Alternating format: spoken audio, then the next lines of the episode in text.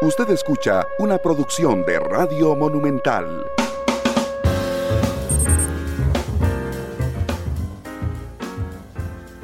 Hola, ¿qué tal? Muy buenas tardes, bienvenidos a Matices. Muchas gracias por acompañarnos hoy en horario especial, además, porque hay jornada deportiva y eso nos adelanta, por supuesto, el programa, pero eh, será un programa completo.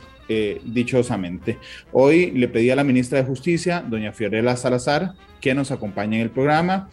El hacinamiento y además, no solo el hacinamiento per se, digamos, de la cantidad de privados de libertad, sino algunas decisiones que ha tomado el Poder Judicial han influido en ese hacinamiento y se le prometió al país que una de las medidas para disminuirlo era la nueva cárcel de terrazas, que ya está en funcionamiento. Y bueno, para hablar de todo esto y prácticamente cómo cierra el gobierno desde el Ministerio de Justicia, le pedí a doña Fiorella que nos acompañara. Ministra, ¿cómo le va? Bienvenida a Matices, ¿qué tal? Por la invitación, un saludo para usted y para todas las personas que nos acompañan. Ministra, muchas gracias. En términos generales, cómo, digo, le quedan, dos meses prácticamente de gobierno, cómo se cierra la gestión desde justicia, ministra, entendiendo, perdón, que justicia no son solo cárceles, así que puede hacerlo integralmente, ministra, por favor. Es una carrera como de caballos, que van muchos caballos corriendo hacia la meta. Nosotros, como usted bien lo dice, manejamos muchos temas desde la parte penitenciaria y también desde la parte de la prevención, desde la parte de paz. Desde la parte penitenciaria, nosotros estamos cerrando con buenas noticias para el país. Eh, cuando llegamos a la administración, el hacinamiento penitenciario estaba en un 40% aproximadamente. Al día de hoy estamos en un 7%. Esto en virtud, en gran medida, a la, la entrada en funcionamiento del CAI Terrazas y el balanceo que se puede hacer de los centros penitenciarios. Este es un dato global del sistema penitenciario. Hay centros que tienen muchísimo menos que eso y están en números negativos, es decir, tienen muchísimos espacios disponibles, como por ejemplo el Surquí, y, y, hay otros centros que todavía tienen presión, pero que la han venido bajando, como por ejemplo el CAI Gerardo Rodríguez, que está al día de hoy más o menos en un 50%. A, a nivel internacional sabemos que después de un 20% podemos decir que hay hacinamiento, antes de un 20% lo que tenemos es sobrepoblación. A nivel global, Costa Rica en este momento tiene un 7% de sobrepoblación carcelaria. El, el, tema con el sistema penitenciario, pues como todos sabemos, ha venido transitando por una serie de retos que viene superando con mucho esfuerzo y también de logros, ¿verdad? Esta semana hicimos la inauguración del programa de regionalización de la mujer. Tiene, son tres espacios en tres lugares distintos del país fuera de la gran área metropolitana. Esta semana inauguramos el programa de regionalización en Pérez Celedón.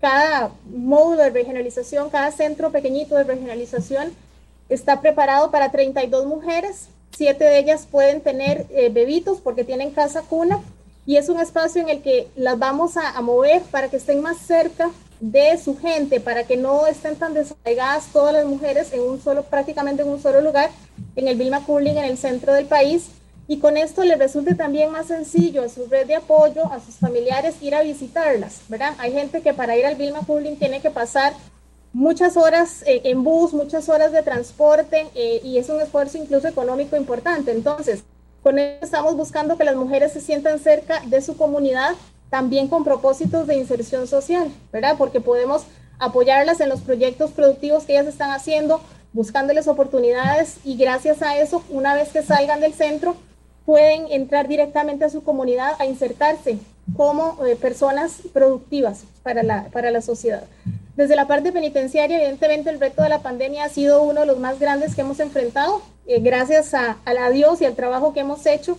Como sabemos, el virus llegó al sistema penitenciario varios meses después de lo que llegó al país y no hemos tenido un contagio masivo que haya ocasionado una presión fuerte en el sentido de eh, hospitalizaciones o en el sentido de fallecimientos, pero sí hemos tenido que atender una gran cantidad de casos. Al día de hoy, hay solo 144 casos activos en el sistema penitenciario.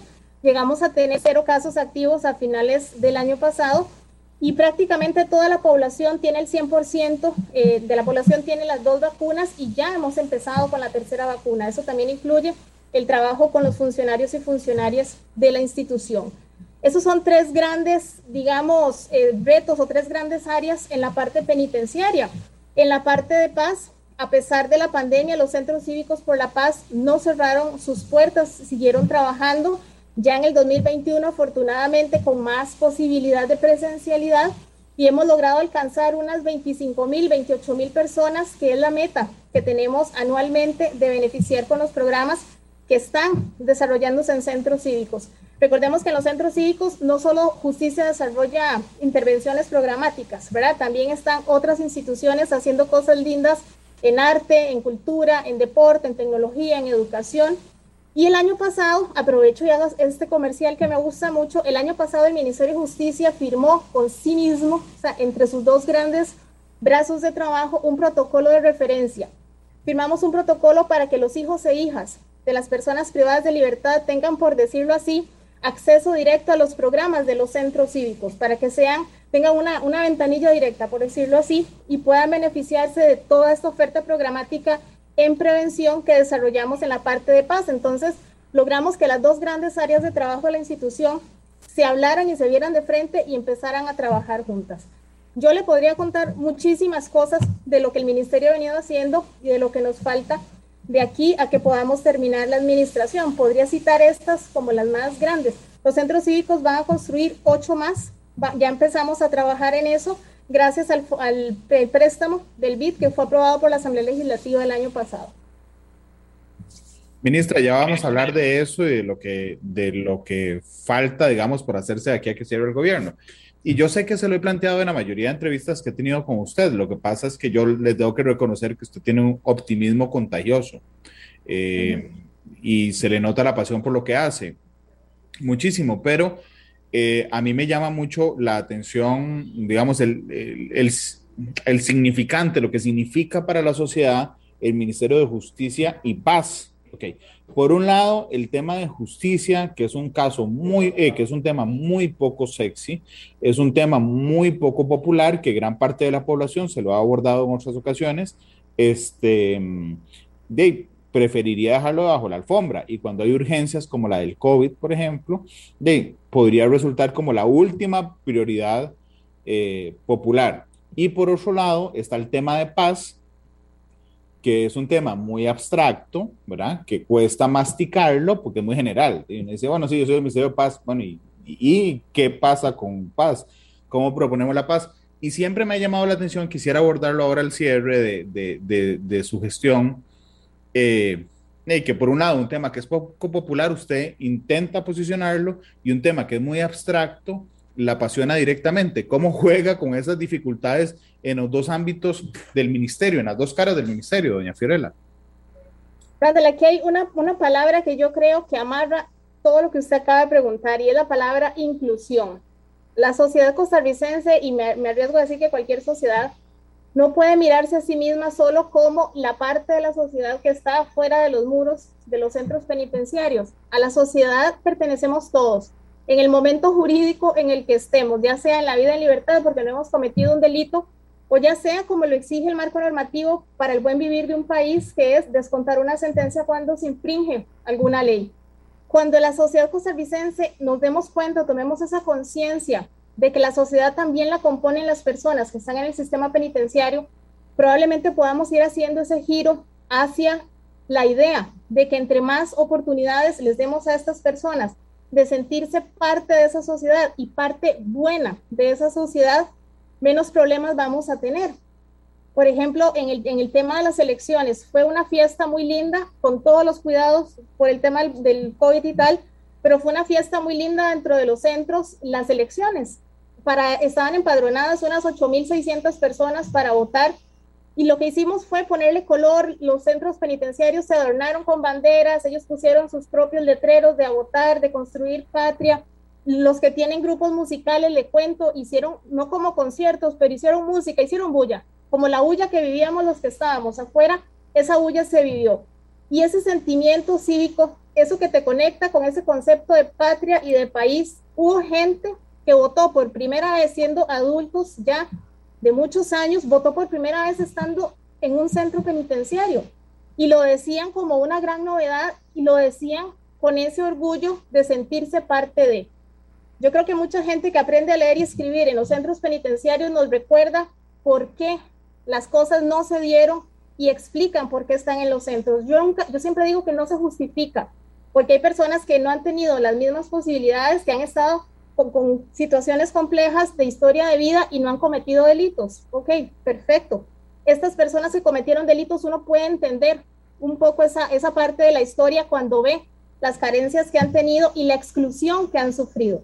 Entonces, la sociedad debe concebirse como un todo, no solo con los que no han cometido delitos, también con los que los han cometido y decirles a esta parte que la ha cometido que se le da la oportunidad de que descuente su sentencia, porque ese es el balance que como sociedad hemos elegido, pero que también se le da la oportunidad de hacer las cosas bien y de volver.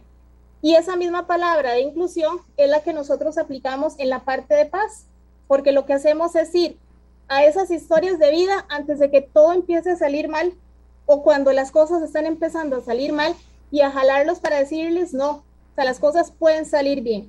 No necesariamente van a ser fáciles, pero pueden salir bien. Y a través de los centros cívicos, a través de los centros cívicos sin paredes, yo no sé si todo el mundo tiene el concepto tan claro como lo tenemos nosotros, que hacemos oferta programática en comunidades, en barrios, con actores, con música, con deporte, justamente para que los chicos y chicas vean sus potencialidades, para que se sientan parte de este conglomerado grande que también llamamos sociedad y que elijan este camino.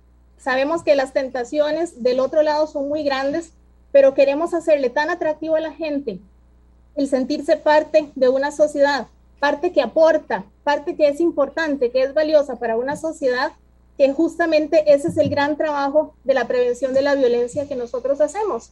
Y lo que le decía hace un minuto con los hijos e hijas de las personas privadas de libertad, queremos quitarles tal vez ese estigma, esa etiqueta, ese, ese feeling que pueden tener esos chiquitos y chiquitas creciendo, sabiendo que tienen a su papá o a su mamá, o en algunos casos, dándole a los dos en un centro penitenciario. O sea, hay que ponerse en esos zapatitos y ver cómo ve uno la vida conforme uno va creciendo en una situación así. Y es justamente decir, queremos llegar a tiempo. Usted es importante para este país y por eso los invitamos a la gran oferta programática, como le digo yo, que tenemos en los centros cívicos. Ministra, si le parece, hagamos una cosa, dividamos entonces el tema, porque a mí me parece muy importante, en dos. Hablemos primero de la parte de justicia y después hablamos de la parte de paz. Para, porque yo estoy seguro que no, no todos tenemos claros los conceptos como los maneja usted, por supuesto, ni la oferta programática que tienen, por ejemplo, los centros cívicos.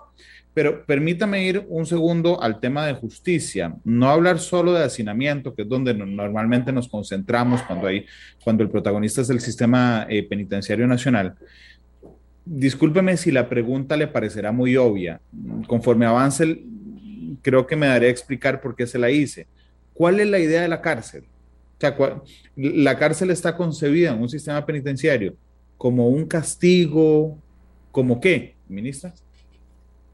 Bueno, la cárcel está concebida, tratemos de ponerlo en las palabras más sencillas posibles, como un tiempo en la vida de un ser humano, es un espacio físico dentro del cual un ser humano que rompió una ley, y tomemos en cuenta que las leyes probablemente son los acuerdos que como sociedad hemos hecho para convivir y convivir bien, cuando se rompe una ley, ese ser humano necesita un tiempo en el cual pueda reflexionar, en el, en el cual pueda replantear por qué hizo lo que hizo y tratar de hacer las cosas distintas cuando sale. Entonces, una cárcel es un espacio físico en el cual una persona pasa un tiempo de su vida como consecuencia de haber cometido un delito. Yo creo que tal vez esa puede ser una forma sencilla de definirlo. Sí, lo que pasa es que le, agregaría algo más si me lo permite, porque digamos, sería la consecuencia de haber violado esas normas eh, que todos establecemos, digamos, como un acuerdo social eh, pero también sirve, y usted lo usó para replantear, para reconvertirse y entender, digamos, aprender o interiorizar la importancia de respetar esas normas que violó. Es decir, por una parte es un castigo, pero también por un lado es un replanteamiento. Es que no me gusta usar la palabra adaptación o readaptación, porque finalmente la edición se llama adaptación social, pero digamos que es de, de interiorizar un cambio que es donde quiero poner el acento, es el tiempo en que una persona cambia su, su, su, su percepción de que violar esas normas sociales están malas. Es Randall, porque hay una cosa muy importante en eso. Una sentencia no es un fin en sí mismo. sea, no queremos tener a la gente en la cárcel porque ese sea el objetivo. O sea, no, no habría país que pudiera soportar eso, ni, ni habría este, sanidad mental que lo resistiera.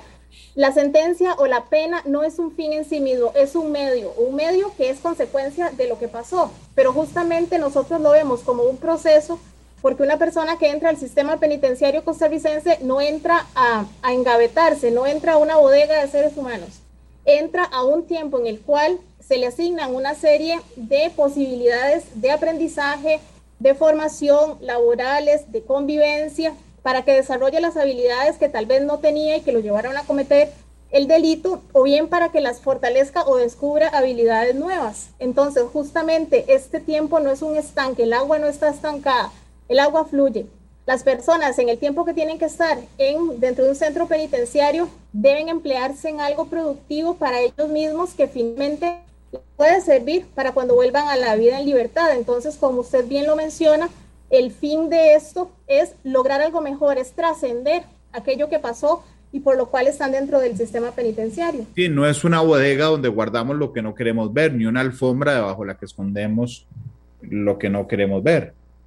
Porque si lo hacemos así, Randall, la consecuencia va a ser peor, porque tendríamos luego personas saliendo del sistema penitenciario con un resentimiento grande y, evidentemente ahí se podrían dar muchos comportamientos, de eso que nos hablen este, los expertos en comportamiento humano, pero justamente la inversión que hace un país en la gente que está dentro del sistema penitenciario es una inversión en el ser humano, sabiendo que el ser humano cometió un error, que en este caso ese error es un delito, pero que eso no es absoluto ni es todo en su vida. O sea, siempre mientras la persona siga viviendo, hay una posibilidad de hacer algo distinto y la responsabilidad que tiene el sistema penitenciario es darle a la persona esos espacios, esas herramientas, esas oportunidades para que las aproveche.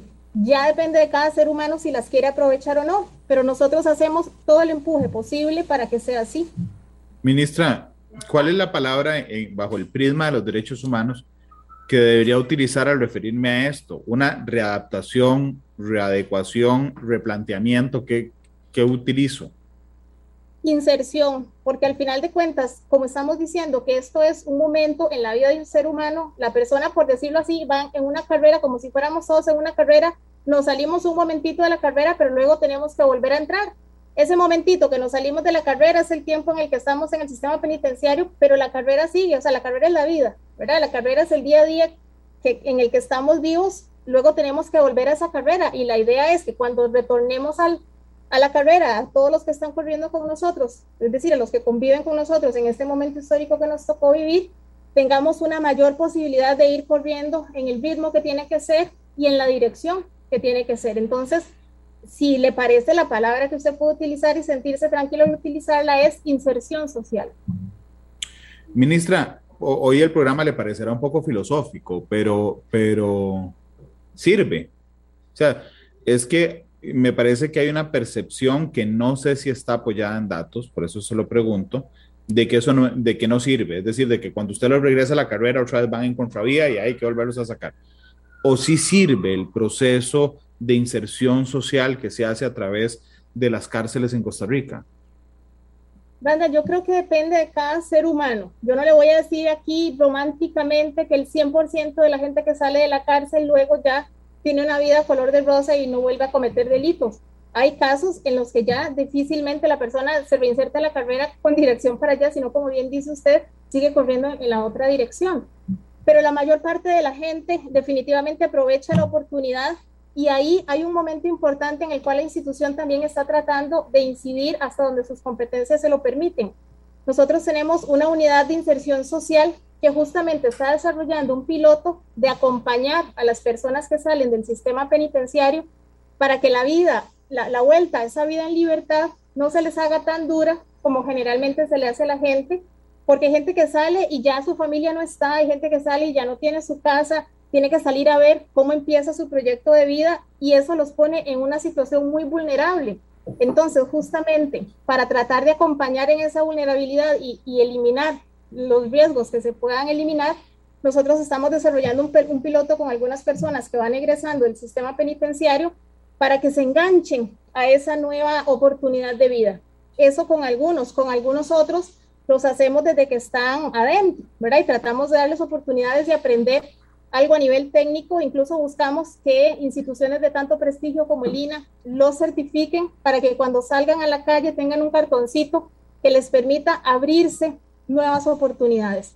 Entonces, no podemos verlo desde el romanticismo de creer que todos vivieron felices para siempre, pero sí necesitamos apostar por ese final feliz. Y la apuesta por ese final feliz necesariamente pasa por dotarlos de oportunidades y herramientas y hasta donde las competencias nos los permitan, acompañarlos una vez que salen. O también lo que hacemos en algunas ocasiones es hacer conexiones con otras instituciones que sí pueden hacer trabajo en la calle, fuera de los centros, con mayor facilidad para que la gente no lo sienta tan complicado y definitivamente la gente aprovecha esas oportunidades. No le voy a decir que el 100%, pero mucha gente las aprovecha. Pero, ministra, mm, digo, sin buscar que tenga los datos siempre a mano en específico, usted dice la mayoría los aprovecha. ¿Cuánto es, no sé, el porcentaje de gente reincidente, digamos, en cárceles? Como para, como para que podamos sostener que una mayoría regresa bien a la carrera y algunos cuantos, yo no espero que sea el 100% tampoco, de, vuelvan a correr hacia otro lado y haya que volver a sacarlos. En algún momento habíamos hecho una revisión, porque esto es, es, un análisis que sería muy técnico. En algún momento habíamos hecho una revisión y notamos que aproximadamente un 23% de la gente volvía a cometer un delito, no necesariamente que retornaban al sistema penitenciario o que tenían otra pasada por el sistema penitenciario, sino que volvían a cometer un delito, lo cual nos hace pensar que esa otra parte de la gente no lo ha hecho y no volvimos a tener noticias de ellos, lo cual en este caso es buenas noticias. Le pongo otro ejemplo. En el caso del semi-institucional, que es la gente que pasa del sistema cerrado a un régimen de confianza fuera, hemos visto que el 97% de los casos, en un periodo que estuvimos revisando, es gente que cumple con su plan, que no tiene ningún incumplimiento ni comete ningún delito y termina su sentencia y, y sigue, sigue con su vida. Un 97%. En el caso de la gente que está en monitoreo electrónico, por ejemplo, nos dimos cuenta que solo el 0.5% de la gente comete un delito estando en el régimen de monitoreo electrónico. Entonces, yo creo que la gente, cuando toma conciencia de la oportunidad que se le está dando, realmente la aprovecha.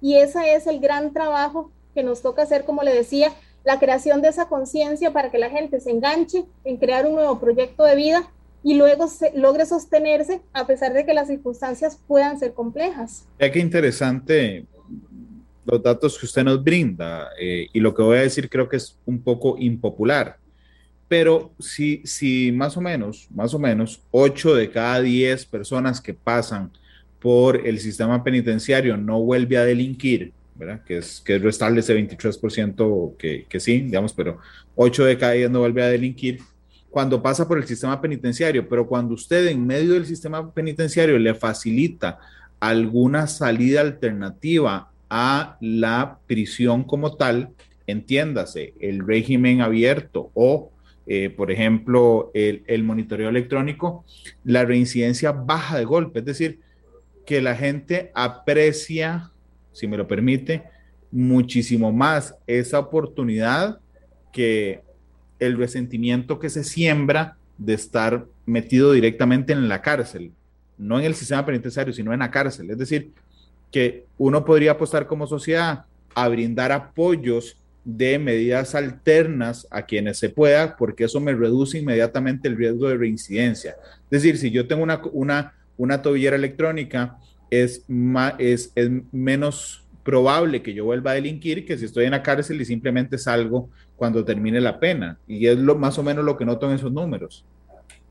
Varias cositas con esto que usted decía, justamente para que eso sea así, Randall, hay que lograr que el análisis técnico que se le hace a cada persona que tiene posibilidades de pasar del régimen cerrado al régimen abierto sea un análisis técnico serio, muy bien fundamentado y complementado desde todas las áreas técnicas que tiene el ministerio. Le digo, por ejemplo, desde psicología, trabajo social, orientación, educación, desde los mismos reportes de la policía penitenciaria, todo eso suma a, una, a, una, a un gran análisis que se le hace a las personas para determinar quién pasa a un régimen abierto, en este caso semi-institucional. Recordemos que el ministerio no puede este, cambiar la modalidad de monitoreo electrónico, eso solo lo pueden hacer los jueces de la República, pero pasar a una modalidad de semi-institucional el éxito está en que hayamos logrado evaluar bien a esta persona, la trayectoria que ha tenido en el tiempo que ha estado en el sistema penitenciario, porque es una persona que evidentemente va a ir a aprovechar esa oportunidad.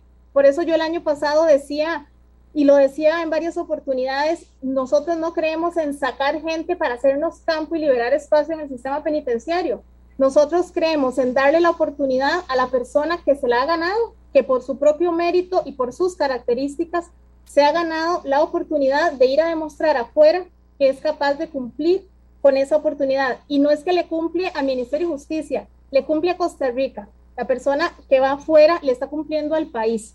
Entonces, esta fundamentación técnica y este análisis es lo que nos lleva a nosotros a dar ese paso. Yo cuando llegué al ministerio, yo le dije al Instituto Nacional de Criminología, yo no les voy a pedir absolutamente nada. Ustedes son el órgano técnico que me van a decir a mí cómo está la situación a nivel de la población penitenciaria, pero yo no les voy a poner ni una cuota ni les voy a, pedir que entre o salga absolutamente nadie. Esa es una decisión autónoma técnica propiamente. Y me parece que en ese espíritu el instituto ha venido haciendo un gran trabajo que se demuestra en los resultados de la gente. Y uniéndolo con la segunda parte de lo que usted decía, justamente la gente donde está en un ambiente como en el que usted y yo vivimos todos los días, con una casa, con gente, con posibilidades de interactuar, tiene más oxígeno en sus ideas que cuando está dentro de un centro penitenciario. En el centro penitenciario convive una persona que ha cometido delitos que a veces llamaríamos muy, muy graves con personas que han cometido delitos no tan graves y ahí conviven y ahí comparten.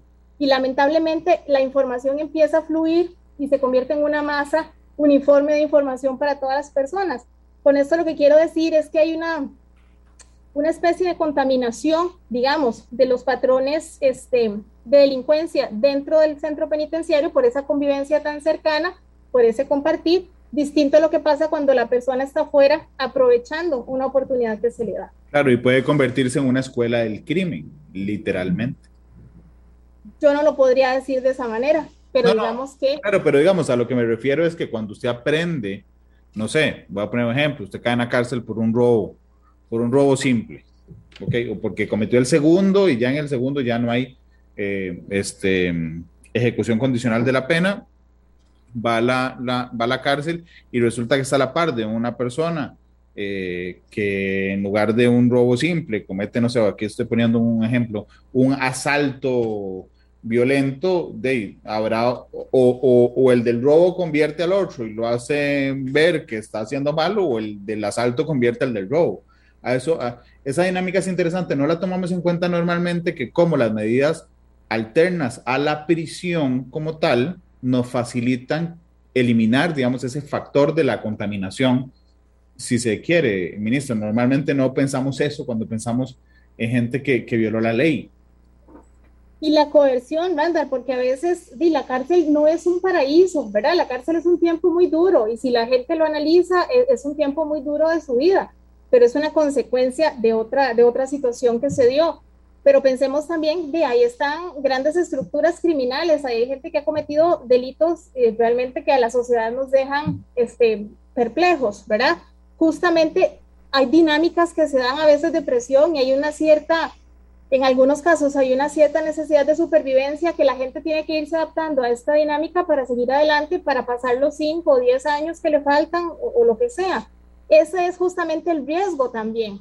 El riesgo de estar ahí adentro es aprender algo que no tenía que aprender, caer en, una situación de vulnerabilidad que no tenía que, caer definitivamente y que le trae complicaciones a su vida y a la cual tiene que adaptarse. Entonces, una persona que llegó porque en un, en un momento dado atropelló a alguien y esa persona falleció y lamentablemente el, con la consecuencia de eso es que tiene que ir a un centro penitenciario, se topa con gente que ha dedicado su vida a, al delito, ¿verdad? Que es son dos patrones de vida completamente distintos, pero por las circunstancias les tocará convivir.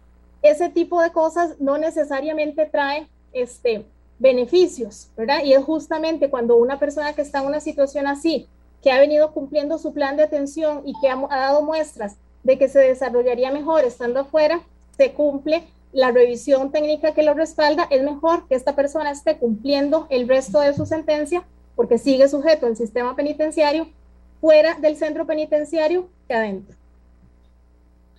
Ministra, sé que la pregunta es muy amplia, pero ¿cuál es el perfil del privado de libertad en Costa Rica? En general. Sí, señor. Es que, es más, voy a tirar un ejemplo para, para, para explicar mi pregunta, pero además es para votar percepciones. Bueno, un perfil de los privados de libertad en Costa Rica, que es la mayoría, es que son costarricenses. Bueno, es, un poco más o menos por ahí me voy a ir con la respuesta. Voy a empezar por las mujeres. Le adiviné, le adiviné. Pero digamos, a lo que me refiero es no solo la nacionalidad que viene a traernos un mito abajo, ¿verdad? De que está, de que ¿Por qué están ahí? ¿Quiénes son? Están, sí, ¿quiénes son los que están en la cárcel en Costa Rica? Bueno, en Costa Rica tenemos, le, estaba diciendo, en la parte de las mujeres tenemos mujeres jefas de hogar, eh, más o menos menores a 45 años, hay de todo evidentemente, pero eso podría ser un promedio y, en gran medida, Randall, están ahí por narcomenudeo. Ese es, digamos, el, el, delito en el, que, en el que caen las mujeres y aquí nos podríamos sentar con otro café a conversar las razones y las explicaciones de por qué las mujeres caen en esas situaciones, ¿verdad? A, a veces por necesidad a veces porque están en relación con otras personas que las inducen, que las utilizan. Hay muchísimas cosas que podríamos conversar, pero digamos que la mujer que está en los centros penitenciarios costarricenses es una mujer de mediana edad que generalmente está ahí por un tema de narcomenudeo y que en la mayor parte de los casos es una jefa de hogar. Eso quiere decir que quedaron chiquitos dependiendo de ella y ella estando en la cárcel, que quedaron adultos mayores dependiendo de ella y ella estando en la cárcel. Por eso las oportunidades que buscamos para las mujeres de que puedan desarrollar alguna opción productiva durante el tiempo de la, de la prisión es importantísimo para ellas como proyecto de vida. Y en los hombres, generalmente son hombres, incluso son más jóvenes, banda, yo creo que andamos tal vez como de unos 65 años eh, en promedio, la gente que está en los centros masculinos están mucho por robo agravado, también hay el tema de, eh, narcotráfico en este caso y están algunos casos también los temas de los homicidios y también la mayor parte de la gente que está en los centros penitenciarios para hombres son costarricenses y este, tenemos algunas minorías muy chiquitas, tenemos personas extranjeras, tenemos personas indígenas, tenemos personas que pertenecen a colectivos LGBTI, pero el grueso de la población penitenciaria masculina sería ese. Qué interesante. Eh, yo sé que podemos tomarnos un café completo hablando del tema de las mujeres, pero eh, no son delitos violentos. Es decir, la gran mayoría de las mujeres que están en prisión no tienen que ver con delitos violentos, ni tampoco tiene que ver con delitos contra la propiedad, porque el tema del narcomenudeo es un delito contra la salud pública.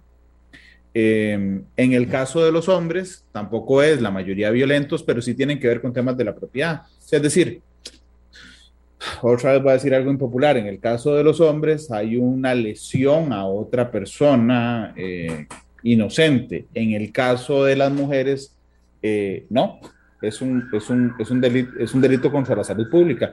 Y eso nos permite profundizar un poco en las causas de que terminen ahí eh, ministra.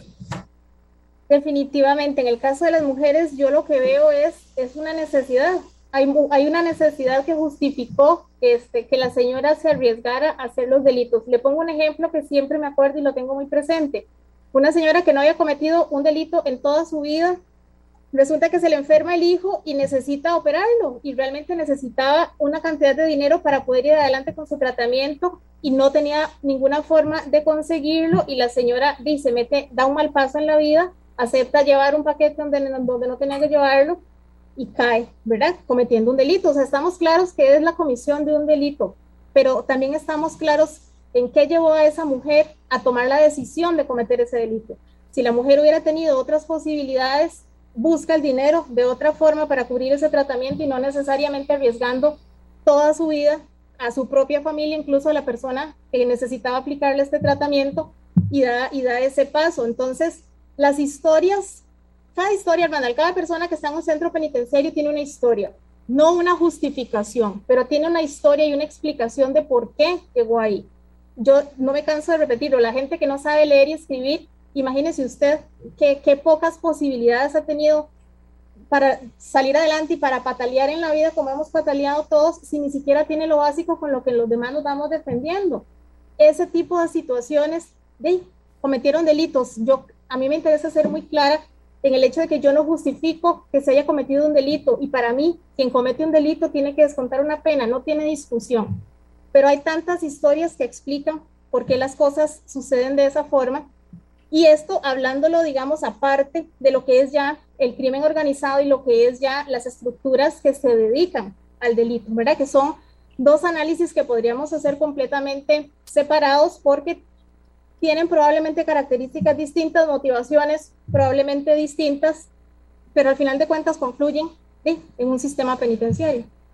Claro, pero lo interesante aquí, además, ministra, es que si nuestras cárceles, o sea, nuestra estructura carcelaria, estuviera dedicada al 100% a delitos graves, entiéndase, crimen organizado, homicidios, violencia, tráfico internacional de drogas, por ejemplo, de realmente sería suficiente nuestra estructura carcelaria por eso.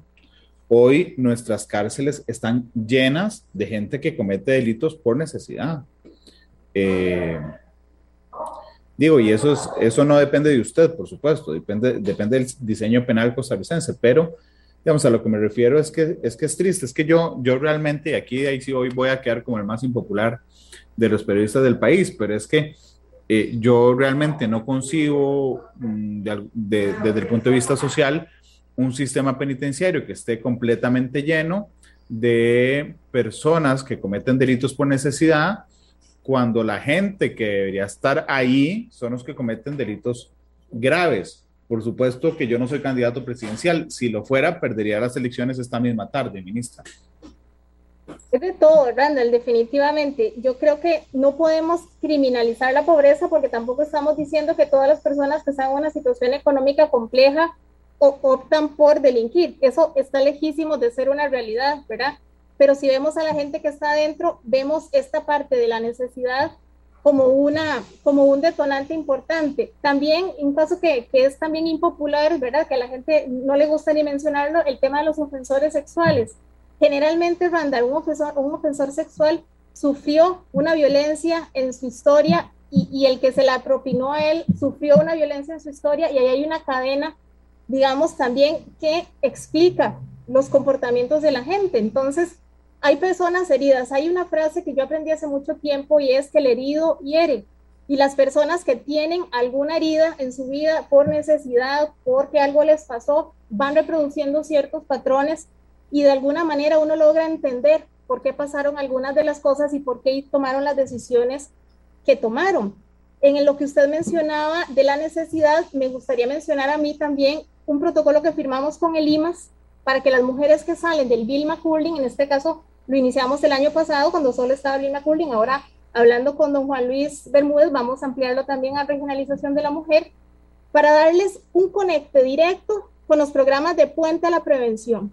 ¿Por qué? Porque las mujeres salen del sistema penitenciario y las esperan esos chiquitos, las esperan esos adultos mayores, porque son jefas de hogar, como les decía. Entonces, hemos firmado un protocolo de referencia para que las mujeres que van saliendo del Vilma Cooling entren en el minuto que cruzan el portón de salida, entran al programa de prevención, de los programas Puente que tiene Limas y empiezan a recibir un apoyo para que ellas empiecen a desarrollar su proyecto de vida, no desde la sequedad, no desde cero, sino con un Estado que los está apoyando y que las está acompañando para que empiecen, una vez que ya ellas desarrollen su proyecto de vida, ojalá dejen de ser este, beneficiarios del programa Puente porque ya son autosuficientes pero ese tipo de apoyos de la puerta del centro penitenciario para afuera, yo quisiera, se lo digo, yo quisiera que fuera para todos, ¿verdad? Hemos empezado con las mujeres entendiendo las, complejidades particulares que tienen las mujeres jefas de hogar especialmente, y eso lo estamos trabajando. Ese es, digamos, la apuesta que hacemos para que la necesidad no vuelva a ser el detonante que empuje a una mujer en este caso a volver a cruzar esa línea. Yo el día que inauguramos este programa les dije, con esto yo no las quiero volver a ver más. Si las, si las veo que sea fuera, o porque un día traen queques o tamales para compartir con las que están aquí, pero no porque vuelven a entrar al centro penitenciario. Y esa es la fe que tenemos en iniciativas de este tipo. Ministra, yo le dije que usted era optimista y que su pasión es contagiosa, eh, pero aquí le voy a hacer una pregunta mm, al contrario, digamos que podría desafiar su optimismo. ¿Qué le falta hoy, porque no es perfecto claramente, al sistema penitenciario para lograr ser en su totalidad lo que pretende ser, digamos, un sistema de inserción social? Hoy, con una mirada crítica, ¿qué le falta a nuestro sistema? Randall, yo me voy a lo básico, me voy al hueso. Yo creo que el país vio em, el esfuerzo que hicimos el año pasado para explicar que para poder utilizar un centro nuevo en el cual se ha invertido una cantidad de recursos importantes, necesitábamos mucho más que solo los ladrillos y las paredes del centro. Necesitábamos la gente, necesitamos el equipamiento, necesitamos em, las herramientas para que la gente, una vez que esté ahí adentro, sea atendida de manera adecuada y realmente tenga esas posibilidades para desarrollarse. Pensemos en un kinder, no ganamos nada con tener un kinder lindísimo, si adentro los chiquitos entran y no tienen cubos, y no tienen rompecabezas, y no tienen maestras que los estén acompañando y guiando, ¿verdad? El sistema penitenciario costarricense idealmente tendría que tener solo terrazas en todo lado. Para mí, el, el centro penitenciario Terrazas tiene que ser a partir de ahora, y lo dije el año pasado cuando lo abrimos, el piso, el mínimo a partir del cual todos los otros centros penitenciarios que vengan y ojalá los que existen puedan migrar a hacer diferentes terrazas en todas sus condiciones, en la forma que tiene, en el, en el concepto con el cual se creó para que la gente no se sienta aprisionada, sino que se sienta en un tiempo cerrado, pero en un tiempo también de poder este, socializar con otras personas, con aulas, con bibliotecas, con talleres industriales, con cancha de fútbol, con una cancha de básquetbol, una terraza en cada uno de los centros penitenciarios que tenemos con la gente, Randall, que se necesita, porque el año pasado yo también dije que en 10 años nos dimos cuenta que de toda la necesidad de recurso humano que el Ministerio de Justicia había manifestado tener, se le suplió de la parte policial un 15% y de la parte técnica administrativa un 9%. Entonces, siguen aprobándose leyes, a lo largo de los años han seguido aprobándose leyes que buscan aplicar penas privativas de libertad o que amplían las penas privativas de libertad y esto sigue llegando gente a los centros penitenciarios, pero no en la misma dimensión los recursos que se asignan para recibir esa gente. Entonces, la crisis que tuvimos el año pasado en relación con celdas judiciales, que se habían acumulado muchísimas personas, va a ser recurrente y en algún momento ya va a ser total, ¿verdad? Porque no hay sistema penitenciario que aguante que entre más y más gente al mismo lugar con la misma gente para atenderlo. Ministra, permítame hacer una pausa. Hoy, hoy solo vamos a hacer una pausa comercial en Matices, así es que muchas gracias por acompañarnos. Vamos a la pausa. Regresamos con la ministra de Justicia, ahora, de, perdón, con la ministra de Justicia y Paz, para ahora, en la segunda mitad del programa, hablar de paz. Eh, ya regresamos.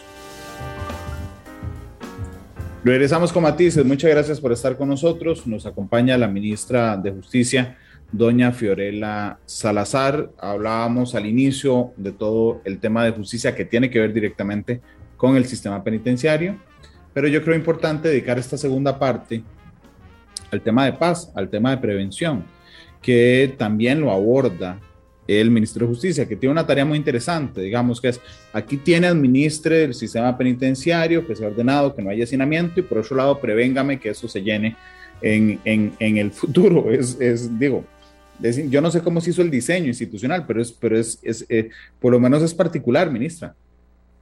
Es interesantísimo, Randall, y, y, vuelvo a lo que le mencionaba de que habíamos firmado un protocolo interno entre nosotros para hablarnos entre los dos grandes brazos del ministerio voy a aprovechar para hacer un comercial que me gusta hacer, sobre todo en eventos internacionales. Costa Rica es el único ministerio en el mundo que tiene este doble mandato. Tenemos el mandato de la justicia para ver, digamos, la parte penitenciaria y tenemos el mandato de la paz para ver el tema de la prevención de la violencia. Costa Rica, como siempre, destacando y haciendo estas cosas únicas. Entonces, este doble mandato nosotros lo vivimos ahora eh, hablándose entre ellos dos. Pero bueno, Tradicionalmente a justicia se le asocia con el sistema penitenciario. De unos años para acá tenemos el mandato también de ver los temas de prevención de la violencia. Y ese es un trabajo lindísimo que llevamos adelante con muchísimo color, con mucha luz, con mucha gente sumada al tema. Hace unos 10 años, tal vez 10, 11 años, el concepto de los centros cívicos por la paz era una cosa que yo creo que la gente se lo imaginaba como un salón comunal grande donde se iban a hacer actividades comunales. Nosotros hemos ido creando, y cuando digo nosotros me refiero al país, hemos ido creando este concepto de centro cívico como un espacio. Eso es importante empezar desde ahí. Es un espacio que puede ser físico, con uno de estos siete preciosos centros cívicos que existen en el país, uno en cada provincia, a los cuales se van a sumar ocho más gracias a un financiamiento. Ahorita podemos conversar de eso, pero son espacios físicos o no físicos, porque también tenemos los centros cívicos sin paredes, donde diferentes instituciones, no solo justicia, está el Ministerio de Cultura, está el PANI, está el MISID, está el ICODER, está una serie de instituciones que llegan a, ofrecer programas bonitos. Nosotros cuando hablamos de los programas, por ejemplo, musicales de los centros cívicos, no estamos hablando de crear virtuosos, ¿verdad? Cuando estamos hablando de los programas deportivos, no estamos pensando en descubrir, ojalá pase, pero en descubrir al próximo Keylor Navas o al próximo Cristiano Ronaldo, ¿verdad? Nosotros estamos buscando que el arte, que el deporte, que la música, que la pintura que ellos hacen, que la escultura que hacen con, con arcilla, que su participación en el cine, por ejemplo, porque el cine está muy ligado a los centros cívicos, esté justamente enfocado a la resolución de los conflictos, a la resolución pacífica de conflictos. Con esto queremos desarrollarle a los chicos y chicas de este país y a sus padres, porque hay escuelas para padres en los centros cívicos también, esas habilidades para que los nudos que la vida nos va presentando, busquemos una forma de soltarlos sin llegar a la violencia, porque justamente los patrones de violencia son los que nos explican los números que tenemos del otro lado de la casa en los centros penitenciarios. Entonces, la parte de paz, Randalbay busca donde hay una comunidad que tenga algún tipo de incidencia especial de temas de violencia y a partir de ahí empieza a desarrollar una oferta de clases, de talleres, de cursos, de actividades, de competencias, cosas bonitas enfocadas justamente en, la parte de la paz. Con los centros cívicos sin paredes, por ejemplo, nosotros tenemos, hemos tenido instructores del nivel de Elena Gómez. Yo creo que todos sabemos quién es este actor, ha salido en muchas películas nacionales, hace películas que están en Netflix, participa en series que están en Netflix, y él fue uno de los profesores de teatro que tuvo el Centro Cívico Sin Paredes, que terminó ahora en diciembre, si no me equivoco. Nosotros tratamos de darle a la población costarricense el mejor nivel posible, en primer lugar, para que la gente se sepa merecedora de ese nivel. Quienes conocen los centros cívicos saben que son estructuras todas diferentes, todas grandes, lindas, tienen muchísima luz, tienen mucho aire, y lo que uno llega y ve ahí es, es ebullición, ebullición de gente recibiendo ballet, chiquitos, chiquititos, o la orquesta del cine tocando por allá, la Casa de Justicia, que ya casi podemos hablar también de las casas de justicia que tiene el ministerio. Ahí hay, hay mucha vida y es justamente esa vida luminosa la que queremos que impregne tanto a la gente que, que participa en los programas, que no tengan la tentación de volver a ver para el otro lado o que se sostengan, porque a veces estamos inmersos ¿verdad? en ambientes muy complejos y muy duros, que se puedan sostener y encuentren en el centro cívico, si lo queremos ver así, un refugio. ¿Cómo se crea un centro cívico? Empieza con la creación de una estrategia territorial de prevención de la violencia. Esto quiere decir que el Ministerio de Justicia invita a los líderes y lideresas de la comunidad, principalmente de las juventudes, a que se sienten y nos digan cuáles son los problemas de violencia que tienen en su comunidad. Y una vez que hemos logrado hacer un análisis y hay un acuerdo de cuáles son los problemas de violencia, preguntamos, hacemos la pregunta del millón de dólares, ok, ¿cómo lo solucionamos? ¿Verdad? Y se empiezan a proponer una serie de intervenciones que pasan por una depuración, toda una discusión con expertos y con estas mismas personas de la comunidad y se crea una estrategia territorial de prevención de la violencia. Cada centro cívico tiene una que es suya particular, porque no hay ninguna comunidad igual a otra. Entonces, cada una de esas estrategias es la base para diseñar ese centro cívico. Y cuando digo diseñar, no me refiero solo al diseño lindísimo que se ve, no solo las paredes, me refiero también a la oferta programática que esa comunidad quiere tener. Hay centros cívicos que tienen skatepark, por ejemplo, porque para esa comunidad las patinetas eran importantísimas y decidieron que eso era lo que querían. Hay otras que tienen canchas de fútbol porque decidieron que eso era lo que querían tener. Hay otras que tienen este laboratorio de cómputo porque decidieron que eso era lo que querían tener. Nosotros vamos acondicionando de toda la institucionalidad costarricense que tiene presencia en centros cívicos, qué es lo que necesita y qué es lo que solicita cada una de estas comunidades y lo, lo vamos articulando para que sea una oferta que provea opciones a esta juventud, justamente para llegar a tiempo. Para mí la prevención, Randall, es llegar a tiempo. Hay que llegar antes. Y si no llegamos antes, llegar en el momentito y poder jalar hacia este lado bonito de la vida las personitas que están en algún riesgo, porque si no, si no llegamos a tiempo, lamentablemente algunas de estas personitas luego las vamos a ver aquí y eso es imperdonable. Como país es imperdonable. Entonces, ese es el gran trabajo que hacemos desde la parte preventiva en centros cívicos y el ministerio también tiene una gran parte preventiva de, eh, que tiene que ver con resolución alterna de conflictos en las casas de justicia.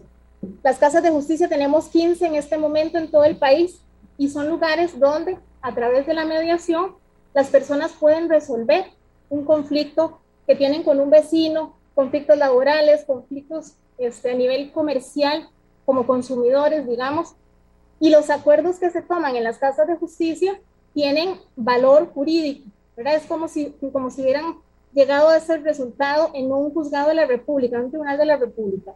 Tienen ese mismo valor y las personas en la gran mayoría de los casos pues se van satisfechas, entre otras cosas, no solo porque resolvieron su conflicto, Brandon, sino porque lograron eso que tenemos los seres humanos en común, lograron hablar, hacerse escuchar con respeto y por las buenas, y lograron escuchar otros puntos de vista y razonar las posiciones de otras personas. Eso yo creo que poquito a poco va cambiando nuestra sociedad. Ojalá pudiéramos tener casas de justicia en cada cantón, en cada esquina de este país, para que la forma en que resolvamos nuestros problemas no tenga que llegar hasta la violencia.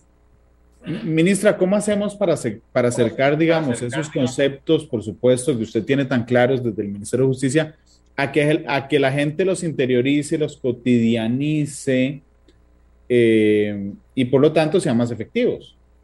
a pie, definitivamente, Randall, hay que llegar donde está la gente y contarle que eh, aquí en su comunidad hay una casa de justicia, aquí en su comunidad hay un centro cívico y venga, venga y vea, a ver si le sirve. A través de las redes sociales, que son este, hoy en día un instrumento valiosísimo para llegar a cualquier parte, a través de los medios de comunicación que dan a conocer estas intervenciones que se hacen, por ejemplo, eh, Canción por la Paz, que es una intervención donde unos chiquitos, chiquillos y chiquillas pasan en un campamento con músicos expertos que los van formando, pero también crean canciones relacionadas con la paz. Esto se hace una vez al año, no solo justicia, lo hacemos con el MEP también, lo hacemos con otras instituciones y llegamos a, a cada año a una premiación y así es como lo vamos haciendo, vamos llegándole a la gente, vamos haciendo un boca a boca en algunos casos pero parte de la responsabilidad que tiene la institución es dar a conocer esta oferta que tenemos de manera preventiva y hacerla tan atractiva que podamos jalar a la gente a ella. En las comunidades que saben que van a tener un centro cívico están encantados de la vida y en el, antes de que llegue el, el, el gran edificio, que es lo que la gente quiere ver, vamos haciendo también actividades con la gente. Hacemos una mejenga, hacemos en diciembre cantamos villancicos en Santa Rita, que es uno de los lugares en Alajuela donde se va a construir uno de los centros cívicos. Vamos tratando de amarrar, la, vamos tejiendo a nivel comunal con lo que hay, con la gente que se suma, invitando a otras fuerzas vivas de la comunidad a sumarse para darlo a conocer. Y a mí me encanta cuando una comunidad no solo está a la espera de algo, sino que nos exige.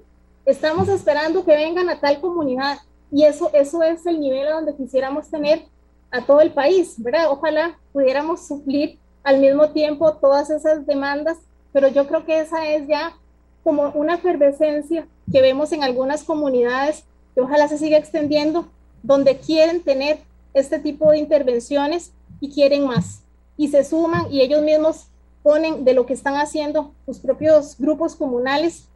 Y ese es el músculo, Randall, es como ir cojando una gelatina le vamos echando el ingrediente y vamos tratando de que vaya cojando y cojando cada vez más. Ministra, ¿cuán, ¿cuán, importante para la sociedad justamente romper esas cadenas de, vamos a ver, uno puede, uno filosóficamente puede decir que son cadenas, ¿verdad? Y creo que todos hemos oído rompa cadenas, rompa cadenas en, la vida, pero es que sí se reproduce, digamos, eh, eh, y sobre todo cuando uno va subiendo en edad, va notando cómo se reproducen un montón de cadenas que son como sistémicas o estructurales en los hogares. ¿Cuánto, cuánto incide esto en romper, para usar un término entonces más popular, en romper esas cadenas, ministra? Bueno, esa es justamente la apuesta que hace este país. Costa Rica decidió que no solo iba a construir centros penitenciarios, sino que iba a hacer todo lo posible para que construirlos no fuera tan necesario. Esa es una decisión país, el que no da frutos de la noche a la mañana. Una inversión social de este tipo va rindiendo los frutos poco a poco. Le pongo un ejemplo. De los primeros siete centros cívicos que se construyeron, que empezaron a construirse por allá del 2012, si no me equivoco, una cosa así, de los primeros centros cívicos que se hizo una evaluación, se logró determinar que en las comunidades donde habían centros cívicos o se habían hecho intervenciones de este tipo, no habían aumentado los índices de delincuencia. No le digo que en algunos casos bajaron, que también encontramos eso, pero ya con solo haber contenido el fenómeno delincuencial en una comunidad donde además se había construido un centro cívico, se había hecho una intervención, bajo otros criterios de evaluación, nos hace ver la efectividad de este tipo de intervenciones. Esas son las mediciones que vamos haciendo, esos son, digamos, los puntos de control que nos permite ver si es efectiva esta gran inversión país, esta apuesta que hace el país, o si tenemos que readecuar e ir por otro camino. Esas buenas evaluaciones, digamos, esos buenos resultados que nos, nos mostraron efectividad con la primera intervención de centros cívicos, en gran medida fue lo que respaldó que ahora tengamos la posibilidad de hacer ocho centros cívicos más, más adicional a otros centros cívicos sin paredes que ya estamos empezando a desarrollar gracias a este financiamiento que recibimos con el Banco Interamericano de Desarrollo que la Asamblea Legislativa aprobó el año pasado, que veníamos diseñando desde el 2018, empezamos a trabajarlo. Es muy interesante, a mí me tocó empezar a diseñar esta, este, este programa en seguridad pública desde la óptica policial y ahora me toca llevarlo adelante también desde justicia. Son las dos instituciones que están involucradas en este financiamiento de 100 millones de dólares desde la parte preventiva. Pero es ahí, banda, lo que hay que mostrar es que las intervenciones son efectivas y si son efectivas hay que continuarlas y mejorarlas. Ministra, desde el punto de vista presupuestario, estos, digamos, la parte de paz, si me lo permite, recibe el mismo apoyo presupuestario que recibe la parte de justicia? El ministerio tiene un presupuesto dentro del cual el 80% se va en la parte penitenciaria, es una demanda de recursos real, material que está ahí en el día a día, y el otro 20% se va en la parte de paz. Yo no pierdo la esperanza de que algún día se nos pueda revertir esto, pero hay que ser completamente realistas, ¿verdad? En este momento el, balance está mucho más inclinado a la parte penitenciaria pero no por eso no tiene recursos la parte de paz, por supuesto que los tiene, y ahora además tiene un, de, ese préstamo de 100 millones de dólares, 32 millones y medio de dólares son para que Paz desarrolle estas, este tipo de intervenciones a través de ocho nuevos centros cívicos, más una cantidad importante de centros cívicos por la paz.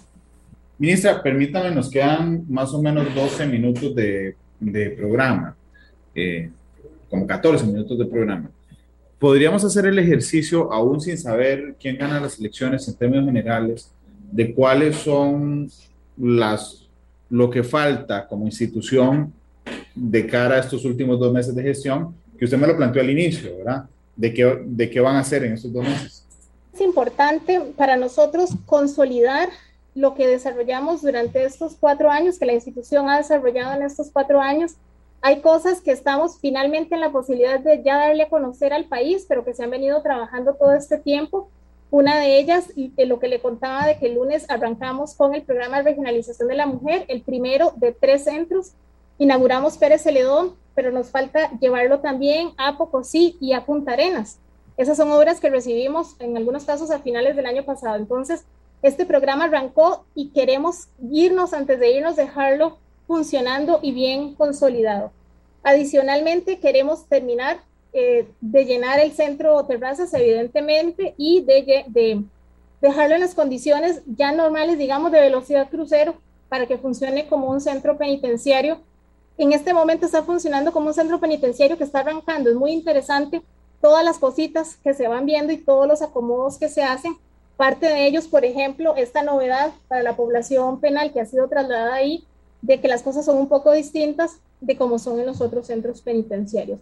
Esto me parece fundamental. Nosotros además estamos trabajando este, junto con otras instituciones del sector eh, penal, con la parte, con Poder Judicial, con otras instituciones también del Poder Ejecutivo en el tema de una, un proyecto de ley impulsado por la diputada Carolina Hidalgo, la ley de ejecución de la pena. Esta es una ley por la cual el país ha tenido una brecha durante una cantidad de años importante, lo estoy hablando de 50 años probablemente, y estamos con un texto bastante discutido entre todos los actores involucrados que realmente esperamos que pueda avanzar en la Asamblea Legislativa porque Costa Rica no cuenta con una ley de ejecución de la pena.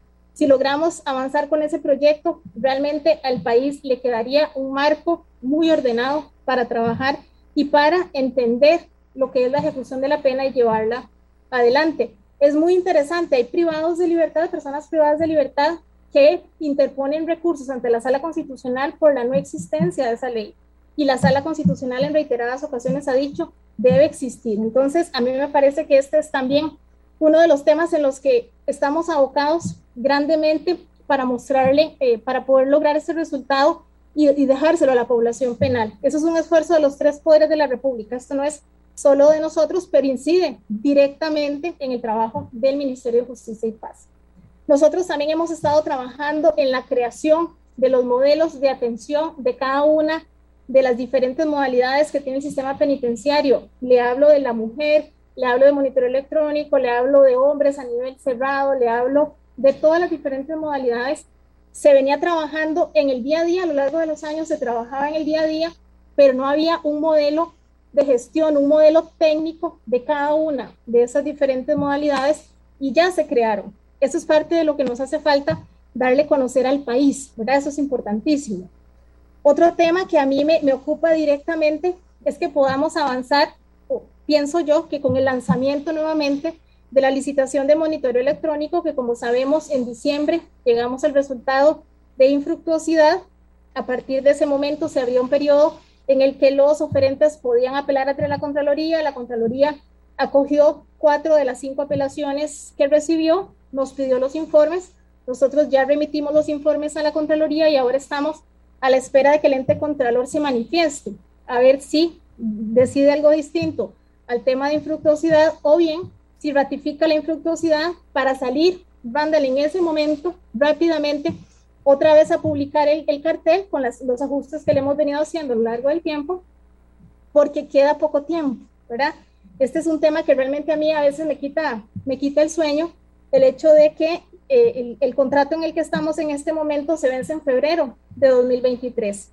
Es evidente que se puede llevar adelante el proceso de licitación dentro de un solo año. El año pasado quedó contenido en un solo año.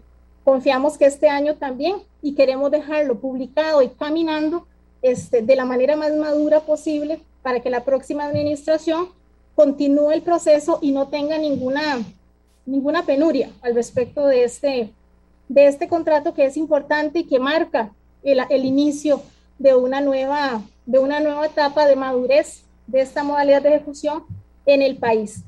Y por el lado de paz, nos parece importantísimo completar todo lo que podamos dejar listo de la ejecución de este préstamo del BID, que es el dinero grande, digamos, es la platota con la cual se van a poder hacer la mayor parte de intervenciones de eh, prevención de la violencia en el país porque es, es, justamente el dinero grande para hacer construcciones y para hacer intervenciones en centros cívicos sin paredes.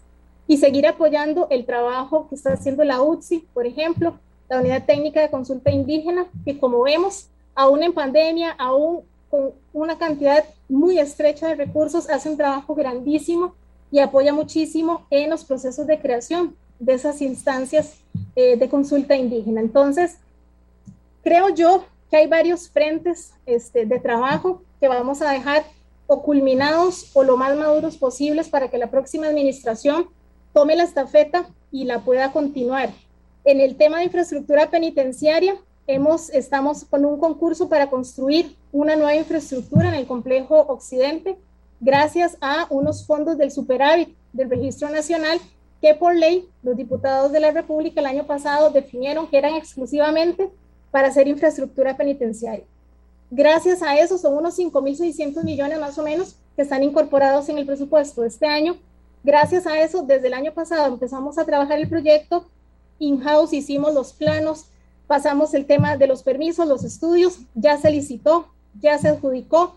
Ahora en la mañana me dijeron que parece que se habían presentado apelaciones a la adjudicación, pero ya estamos en ese momento y la obra está para construirse en un plazo relativamente corto, por lo que creemos que este año tiene que ser así porque hay que ejecutar los recursos.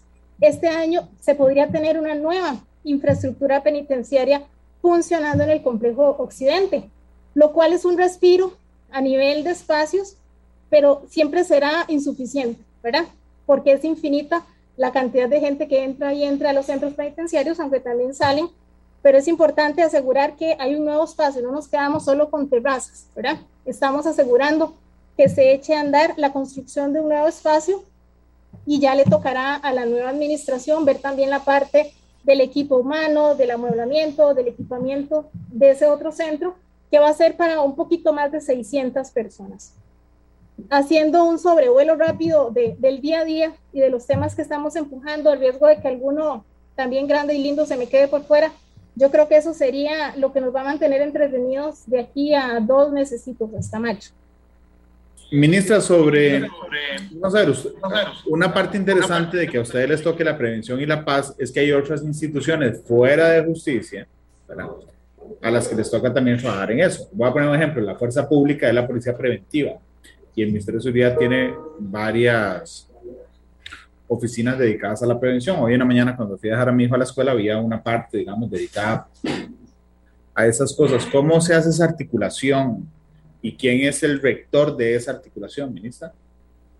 Esa es una articulación muy interesante que a mí me viene natural porque yo vengo, vengo de allá, conozco los programas preventivos que se hacen allá, yo participaba en los programas preventivos, entonces aquí, junto con la oferta que hacemos desde la prevención en paz, hacemos mucho conecte. Le pongo un ejemplo, conversé con este, el director de los programas preventivos de, de Fuerza Pública para ver si llevamos mejenga y llevamos actividades de estas bonitas junto con la policía y, la gente del Vicepaz a este lugar este, donde se va a construir un nuevo centro cívico y a otras comunidades donde se van a construir.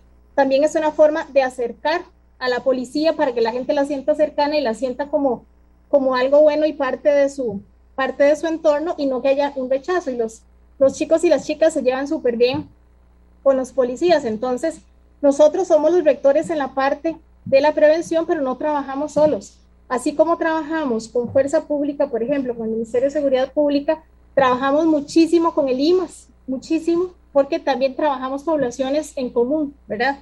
Con los programas Puente. Trabajamos muchísimo con cultura, porque cultura son los que nos traen todas las orquestas y la música y el arte y todo lo que hacemos en, en los centros cívicos. Trabajamos mucho con el MEP para hacer intervenciones de profes comunitarios para que los chiquillos y chiquillas no se nos vayan de la educación formal, no perderlos del, del, universo en el que están ellos y que tienen que estar, que es formándose y educándose. Y, y así como ellas con el MISID, con el ICODER, evidentemente para toda la oferta de deporte que hacemos, con cada institución vamos haciendo, vamos haciendo junta para unir esfuerzos porque evidentemente entre todos logramos muchísimo más.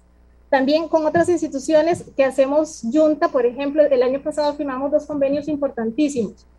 Uno con el MEIC y otro con el Ministerio de Trabajo para que en las casas de justicia se desarrolle mediación laboral en algunos casos o en relación con temas comerciales, con temas de consumo en otros casos. Entonces, las casas de justicia ampliaron su oferta de servicios gracias a este trabajo conjunto con otras, con otras instituciones con instituciones eh, lindas de todos los costarricenses. Imagínense que la próxima semana está de aniversario el Museo Penitenciario, que está dentro del Museo de los Niños, allá en la antigua Penitenciaría Central. Vamos a hacer un festival de artes solamente con personas privadas de libertad durante todo un día. Y, para mí significa mucho porque en ese lugar, que hasta hace algunas décadas albergaba algo muy vergonzoso para este país, muy doloroso para este país. A la vuelta de las décadas van a ir personas privadas de libertad a cantar, a actuar, a exponer sus trabajos. Vamos a tener stand-up comedy. Va a ser una celebración a través del arte, del espíritu humano y de la convicción que tiene este país en los derechos humanos. Vamos a ir a colonizar la antigua penitenciaría central con una exposición de color y de alegría de la propia población privada de libertad. Ministra, finalmente, va pensando la canción de cierre, ¿puede darle un consejo personal a quien la suceda en el cargo para mantener ese optimismo que tiene usted? Mire, yo creo que este es un tema de amor y adelantándome en la canción, pero estamos en la Semana de San Valentín, yo creo que esto es un tema de amor y me ha, me ha, llamado la atención que en los discursos y en las palabras que hemos dicho en eventos recientes, diferentes instituciones han traído al, al, explícito el amor, porque el amor no queda escrito en ningún convenio que firmamos. Pero al final de cuentas, todo lo que hacemos tiene ese ingrediente, el ingrediente del amor como esperanza, el ingrediente del amor como motor para el esfuerzo que hacemos. Entonces, a la persona que se vaya a sentar en esta sillita después de, de mayo, desearle desde ya lo mejor y desearle que pueda sentir el amor por esta noble institución. Realmente sería como el punto de partida y que a partir del amor por esta noble institución, junto con la institución, vaya a todas las áreas de trabajo que tiene la institución, que son muchísimas, a sembrar, a sembrar ese amor y a sembrar esa esperanza y a saber que el esfuerzo que tenga que hacer y el sacrificio que le va a costar y las noches que no va a dormir muy bien, valen la pena. Definitivamente valen la pena porque lo está haciendo por poblaciones por las que nadie tal vez lo ha hecho antes. Así es que puede ser que sea la primera vez que respalde un proyecto de vida de una persona en prisión o que está empezando su vida, su vidita. Puede ser que esta institución sea la luz que esa persona esté necesitando para hacer algo distinto y para hacer algo mejor. Ministra, muchas gracias por habernos acompañado hoy en Matices.